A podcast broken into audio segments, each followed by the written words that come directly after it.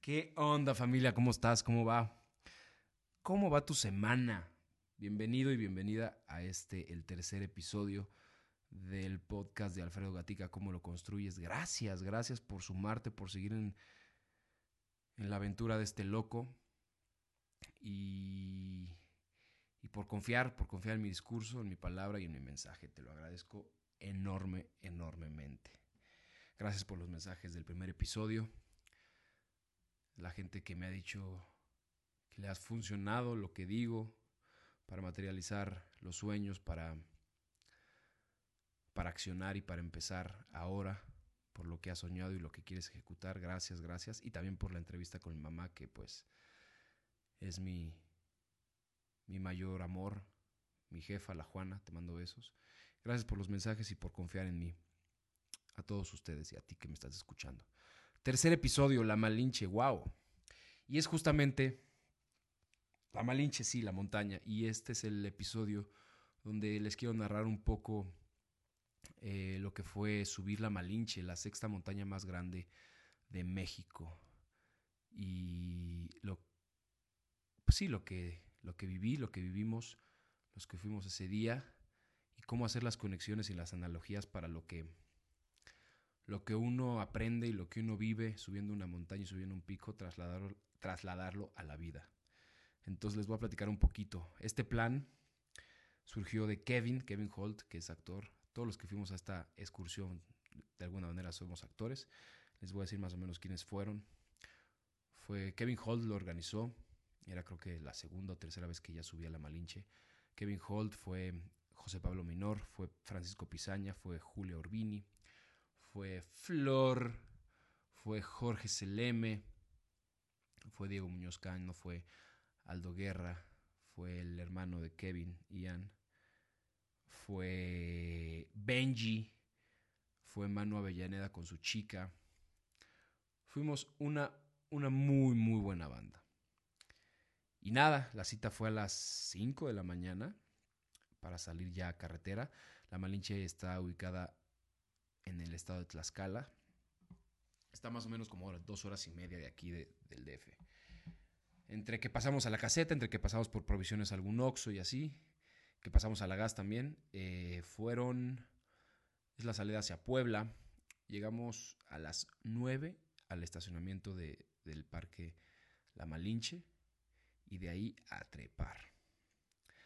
A trepar 11 kilómetros de subida y los mismos 11 que subes, los mismos 11 que regresas.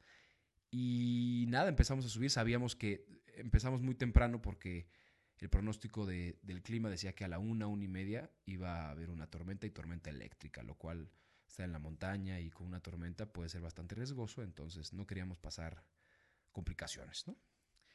Llegamos a las 9 de la mañana, empezamos a subir, el guía obviamente Kevin Holt, un ser humano luminoso, bondadoso y, maravilloso, iba de guía, enseñándonos el camino. Y eso es, ¿no? En la vida hay que tener gente que te impulse a salirte de tu zona de confort, que te motive este tipo de planes y que te diga y que haga comunidad. Y eso hizo Kevin, una comunidad. Entre todos hicimos un gran equipo y, y hacer equipo en la vida con la gente es maravilloso porque no te sientes solo, porque te sientes agarrado de la mano de alguien, de hombro a hombro, alguien que esté atrás para proteger tu espalda y cuidarte si te caes y ayudarte a levantar. La neta, la neta estamos en tiempos donde necesitamos hacer comunidad y unir personas con conciencia y con, con luminosidad y, y me parece que estos seres a los con los que fuimos a la Malinche y con los que fui a la Malinche y compartimos ese día, lo son. Entonces, súmate de gente que te, que te impulse, que te sume y no que te reste, de verdad. Empezamos a subir y empezamos a subir y era una subida dura la primera, hasta llegar, íbamos a hacer como, hicimos como tres o cuatro descansos. Después de una especie como de una hora, 40 minutos, llegamos al primer descanso. Es muy importante el agua. muy, muy importante tomar agua para que no te dé dolor de cabeza y a partir de ahí mal de altura y no la padezcas. Entonces todo el tiempo estar, llevar una buena dotación de aguas y subimos, descansamos, descansamos un poco, tomamos un poco de desayuno, cada quien llevaba comida, entonces a ir a compartir, compartir chocolate, compartir de pronto un sándwich, una torta, frutita.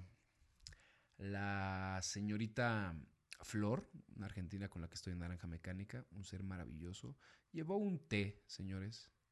Un té que ahorita lo que me acuerdo es que llevaba manzanilla, cardamomo, jengibre, me parece que canela. No, no, no, un té que sabía a gloria, de verdad. Porque aparte ya cocina muy bien. A gloria. Entonces eso se rolaba en la, en la teterita, en el vasito térmico, se rolaba entre todos y era un cariño, era un masajito al corazón ese tecito porque era, era calientito y pues estaba el frío un poquito ahí golpeando. En el primer descanso compartimos los, los sagrados alimentos y, y a partir de ahí empezó la subida de verdad. Una subida que, uff, era como si estuviéramos subiendo, no como, no como, a ver, me voy a sobar la oreja, es que Eugenio Rubio, un actor, escuchó mi primer podcast y me dijo, cuidado con el cómo. Para todo lo implementamos y eso es algo muy recurrente. Esto fue como si. Aquí sentí como que. Entonces cada vez que diga cómo me voy a sobar la oreja. Seguramente lo repetiré muchas veces. Y si tú me lo contaste y me lo cuentas, dime y mándame el mensaje. Lo dijiste tantas veces para tener la conciencia y no, no divagar en eso. Empezamos a subir y sí, la montaña muy empinada, muy vertical, escalones... Aquí sí voy a imprimir el cómo. Era como si subieras dos escalones de madrazo, dos escalones al mismo tiempo. Y los cuádriceps y las piernas empiezan a doler duro. Y ahí en esa, primer, en esa segunda subida antes de llegar al segundo descanso, también fue como una hora de estar ahí. Y sabes qué es lo importante ahí, escuchar a tu cuerpo irlo escuchando, porque yo sentía, y todos lo sentimos, el corazón en el cuello, ya no estaba en el pecho, no, no, no, el latido del corazón estaba en el cuello con una potencia, pa, pa, pa. Hay que escuchar el cuerpo, hay que, hay que ser conscientes de la máquina. De pronto estamos mucho en, en el cerebro, en la cabeza y en el, en el pasado y en el futuro, y no estamos en el presente y entendiendo y abrazando a la maquinita que tenemos, ¿no? A lo que nos lleva, que es nuestro cuerpo físico. Entonces escucharlo y sentir el dolor y si, y si uno no puede o, tiene que parar, parar y detenerse ante el dolor. Ahora pasando un poco la analogía, sí, cuando, cuando sucedan cosas que no, que nos duelen, que nos lastiman, que nos ponen en una conciencia y en un plano diferente, en un contexto diferente al habitual, al de la rutina, que nos sacan de nuestra zona de confort, ya sea una pérdida amorosa, ya sea un falta de trabajo, un despido. Me parece que hay que tener la calma, la conciencia y la inteligencia para, para escuchar esos momentos, escuchar a tu cuerpo, escuchar a, tu razón y quedarte calmado y vivir el dolor, vivir el fracaso, abrazarlo como un aprendizaje. Y esto no es una onda de ser positivo, es ser optimista y el ser optimista te hace ser consciente de cuando estar en, ese, en esos puntos, en esos dolores, en esos fracasos, saber que saber vivirlos y saber que después de ahí hay hay un aprendizaje, un aprendizaje que te va a llevar a la acción y esa acción te va a ayudar a no repetir los errores, los errores de, cierto, de ciertas cosas que te pueden llegar a pasar. Y aprender es eso, aprender es, es poner en acción lo aprendido para que no nos vuelva a pasar. Y así en la vida, de pronto también creemos que los fracasos satanizamos mucho la palabra fracaso y, o la ponemos y, y el fracaso no es más que más que una lección, si la vemos así, es una lección. Es un aprendizaje. No fracasaste en el amor, no, aprendiste. Y después de ahí ya no vas a actuar y ya no vas a ejecutar de la manera en la que habías ejecutado. Aprendiste, si eres consciente. Porque recuerden, si eres consciente, esta es la frase que más me encanta de todo lo que he aprendido leyendo y, y en este tiempo que he estado pum, en una constante, en un flujo constante de información y de vida, que es a más conciencia, mayor capacidad y mayor toma de decisiones y de elecciones, mejores elecciones, mejores decisiones y por lo tanto mejores resultados. Y así en la vida. Entonces cuando sientas dolor, cuando sientas fracaso, cuando sientas miedo, párate a, registrar eso, eso que estás sintiendo físicamente. Vívelo y observa hacia atrás, como yo observaba en la montaña cuando me dolían los cuádriceps y cuando ya no podía respirar porque estaba cansado. Paras un segundo, volteas hacia atrás, hacia los lados y ves un paisaje glorioso y eso te motiva y eso te impulsa y eso te, te abraza y es un cariñito al alma. Y entonces sigues. Sigues. Y saben que es bien padre y lo importante, la gente con la que vas, que cuando paras, no paran de decirte, venga, vamos, hay un, hay, un, apoyo constante, hay una motivación constante de parte de todos. Por eso el hacer grupo y el hacer comunidad en la vida y sobre todo en estas experiencias y en, estos, en estas aventuras, pues es fundamental. El coaching y el, y el estar ahí empujando al otro para, para que lo logre. Hace rato en la tarde hablaba con Pierre y es fundamental, con Pierre mi amigo, y es fundamental la fe. O sea, el creer que tú puedes lograr algo, la fe, sea en lo que quieras, fe en Dios, fe en el universo, fe en el destino, pero tener fe es el plus para lograr lo que quieres. ¿Hay técnicas, hay herramientas, hay fórmulas? Sí, las hay. Pero la fe es un punto fundamental, fundamental. Eh, seguimos caminando hasta el tercer, al segundo descanso, que era un tronquito en medio de, del camino, un tronco bastante grande, y ahí, otra, ahí sí fue un descanso brutal. Otra vez comidita, compartir los sagrados alimentos, el tecito de flor que fue de, oh, otro regalito, algún sándwichito, de pronto algunas frituras, de pronto algunas gomitas enchilosas también, ¿no? Mucho azúcar, agua, agua constante. Em, y a seguir disfrutando, tomar fotitos. Pero todavía no llegamos a la cima y ya eran, ya llevábamos dos, tres horas caminando. Y otra vez, vámonos para arriba. Y a seguir en un, en un silencio de pronto muy personal, porque vas escuchándote, porque si hablas también sofocas y, y te cansas más. Entonces era un silencio donde podías irte en tus pensamientos o irte de pronto a ver el paisaje, los árboles. Y vas en ti, vas en tu conciencia, vas en tu, en tu mente, escuchando tu cuerpo, rodeándote de gente valiosa. Y, y eso es salirte de tu zona de confort y aventarte a estos, a este tipo de planes. Despertar en la mañana temprano, madrugar, vale toda la pena para estar ahí trepado en medio de la montaña y contemplar la majestuosidad de la tierra y de los paisajes que tenemos en México. Y que los tenemos cerca y que no nos damos la oportunidad a veces de vivir esas experiencias. Y, y habernos permitido a este grupo de gente vivir eso es, una joya. Ya me puse romántico. ya me puse romántico, va. Me puse romántico, pero bueno. Es parte de, es parte de la emoción y de, de realmente lo que viví ahí. Sí, sí fue un, una experiencia de vida única, irrepetible y que quiero subir más montañas. Llegamos al tercer descanso. Este ya estaba muy cerca de la cima porque casi llegando a ese tercer descanso ya podríamos ver la cima y cuando ves una cima de una montaña es una sensación única.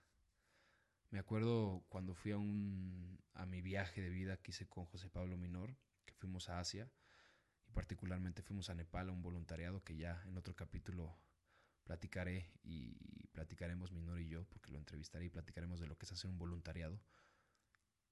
Fuimos a Nepal y en un, llegamos a un pueblo, Pokhara, cerca de las faldas de los, de los Himalayas, y está la Napurna 1, Napurna 2, Napurna 3, que son unas montañas. Y estábamos en el pueblo y de pronto se despeja el cielo y se ve apenas la puntita de una de las Anapurnas. De verdad la sensación de ver una cima, una montaña, es hipnotizante, es cautivadora y es muy conmovedora.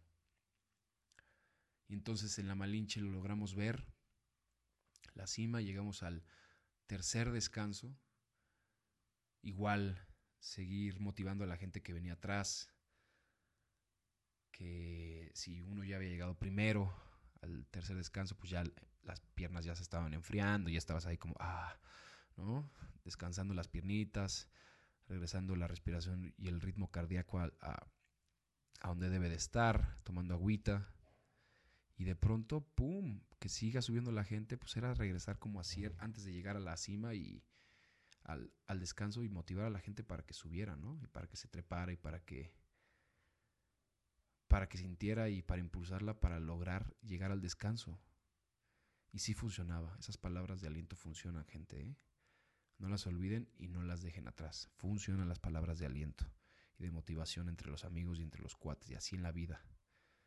Si uno flaquea, si uno cojea de una pata, apoyarlo con lo que se pueda, con dinero, con palabras, con escucha, con oídos, con herramientas. Y eso es hacer comunidad, eso es impulsar la comunidad, la, la fraternidad y el abrazar a los que tal vez no somos hermanos de sangre, pero sí hermanos de vida y por elección, lo cual es mucho más importante y más poderoso. Motiva a tus amigos, impúlsalos a ser mejores, a ser más conscientes, a, trabajar en sí mismos. No hay nada más valioso y más hermoso que trabajar en uno mismo. Y, eso me ha dado tener estos seres a mi lado. Un, un crecimiento personal importante y muy satisfactorio y sobre todo sentirte cuidado por seres así, llevas la vida mucho más ligera. Llegamos al tercer descanso, o cuarto, ya no me acuerdo, tercero. Y a partir de ese tercer descanso hacia arriba, hacia la cima, pues ya era escalar un poco más. Pero ya era escalar con manitas, papá, metiéndole manita y viendo dónde pones la patita porque ya era mucho más vertical. Entonces en un punto fue, venga a seguir, y se aproximaba la hora de la tormenta eléctrica, era por ahí de la una, una y media, y eran las doce, doce y media, y todavía no llegamos a la cima. Entonces a subir otros 40, una hora, hasta el cuarto descanso. Y, el cuarto descanso, pues ya realmente era hasta el límite donde podíamos subir, porque las condiciones climáticas en la cima, pues ya no eran tan chidas, tan óptimas, porque pasaban muchas nubes y mucha neblina, y, podía resultar un punto ciego el clima y, y y no era favorable y era muy peligroso, era peligroso. Entonces Kevin dijo, no, pues hasta aquí, hasta aquí es lo más alto que podemos seguir, que podemos llegar por, por la cima, porque la cima está así, está, está nublada. Y nada, llegamos a ese cuarto descanso, un poco, pues sí, como tristes, como con esta sensación de impotencia de no poder llegar a la cima. Pero algo nos decía o algo me decía a mí que podíamos seguir. Y sí, entre que descansábamos, comíamos, desayunábamos un poco más, compartíamos el tecito de flor, nos dábamos fotitos, pasábamos un buen rato en ese cuarto descanso, de pronto se despejaba esa cima y yo decía, no mames, sí podemos, sí podemos. perdónme por él, por el francés. Dije, mames, intentaré no volver a decirlo. Y de pronto se despeja la cima y fue de vámonos, vámonos para arriba y empezamos a escalar todos, pum, y todos dijimos, neta, neta, va, va. Y nos rifamos a subir y ahí sí era todavía más escalada. Más escalada y muy inestable el agarre y muy inestable el, el suelo. Entonces había que ser muy consciente y muy inteligente de dónde poner la patita y dónde poner la manito. Y va subiendo, de pronto había un arco ahí como el de los cabos, ¿saben? Pero más chiquito, en escala chiquita, en escala mini. Un arco, un círculo de piedra. Y te asomas por ahí, esas son las joyas que tiene la naturaleza, ¿no? Que si imprimes un poquito de, estímulo y te avientas, puedes tener regalos visuales muy, muy, muy, muy perros. Y eso nos tocó al ver ese arco casi en la cima y de pronto seguir subiendo, seguir subiendo.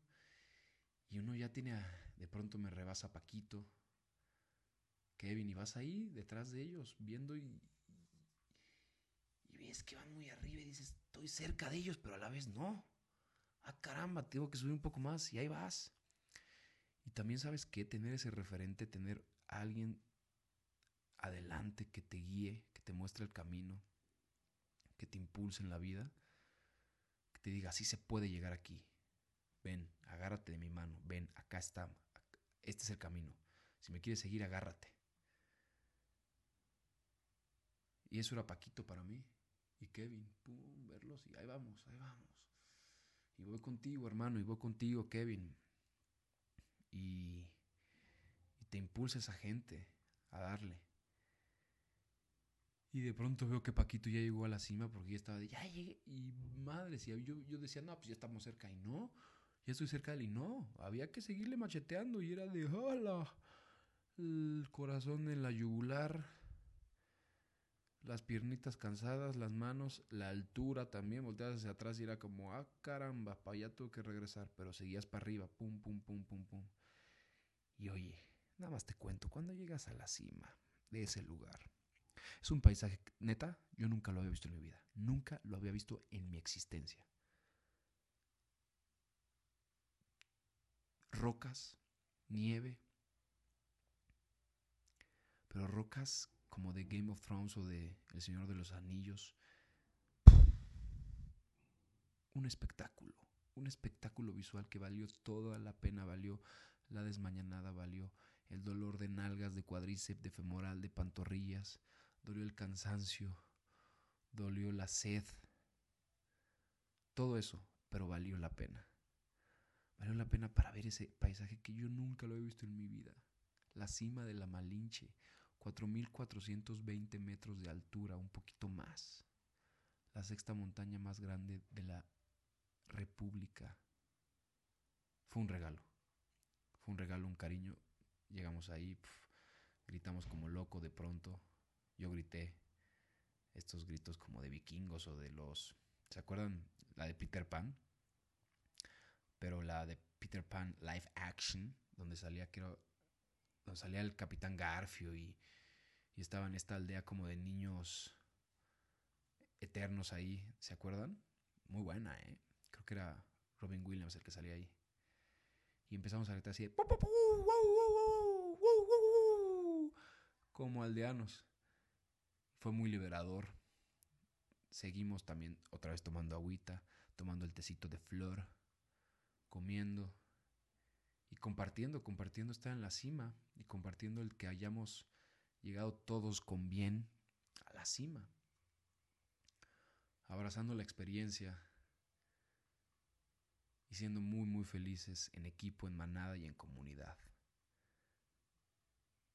Y ojo, llegas a la cima, papá.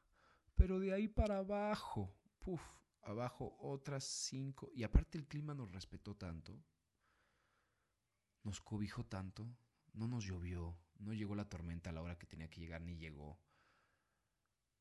Llegaba de pronto, sí, en la cima la nube y la neblina y era un espectáculo visual ese, ese paisaje. Estuvimos ahí un ratillo compartiendo y de pronto para abajo, pero de pronto para abajo pues había que ahorrar energía en las piernas porque el camino había que seguir, pero para abajo. Igual, la misma distancia, 11 kilómetros, pero en otras condiciones de terreno, pisando firme, siendo inteligente y consciente. Y ahí es donde maneja la conciencia. En esos momentos es la práctica de la conciencia. De ser consciente del terreno en el que estás y en el aquí, en el ahora, en el presente absoluto. ¿Dónde pongo el pie? ¿Dónde pongo la mano? ¿Cómo controlo mi respiración? La mente no está en el futuro y ni en el pasado, está en el presente, en el aquí en el ahora. Y eso es a lo que aspiramos, eso es a lo que aspiramos en la meditación y en los momentos importantes de la vida, a tener esa relajación y ese presente absoluto.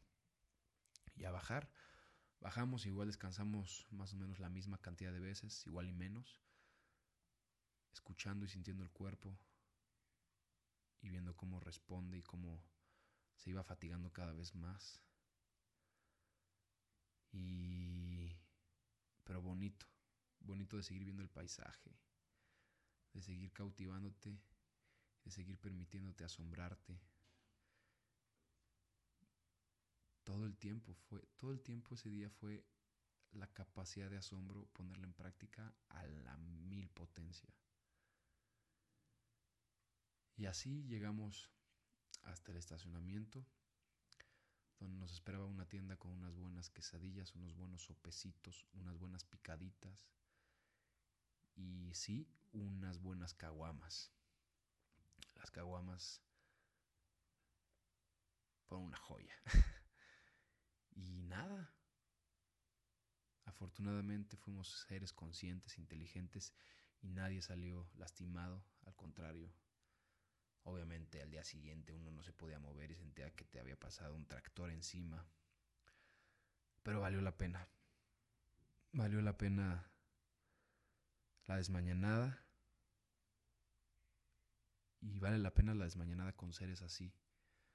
Así de potentes, así de luminosos. Y eso fue. Eso fue la subida a la Malinche. Con una comunidad hermosa con una escucha del cuerpo consciente, generoso, abrazando el cuerpo físico, dejando volar la mente de pronto en los momentos de silencio, motivando a los hermanos que subían, ayudándolos, ayudándote y viviendo una de las experiencias más gratificantes que yo he tenido en mi vida, de verdad. Así que si eres de México, si estás cerca de la Malinche de Tlaxcala, date la oportunidad de tener un plan así y de ponerlo en acción y de salirte de tu zona de confort y de vivir. Gracias. Gracias por escucharme. Este fue mi relato de la Malinche. Espero les haya gustado, les haya servido. Y les mando, te mando muchos besos, muchos abrazos. Y nos escuchamos en el capítulo número 4. ¿Va que va? Sigamos creciendo juntos, ¿va? Está bonita la aventura. Está bonito conocernos y está bonito hablarle al micrófono y que tú me escuches. Gracias, te abrazo mucho, con mucho amor y con mucho cariño. Bye.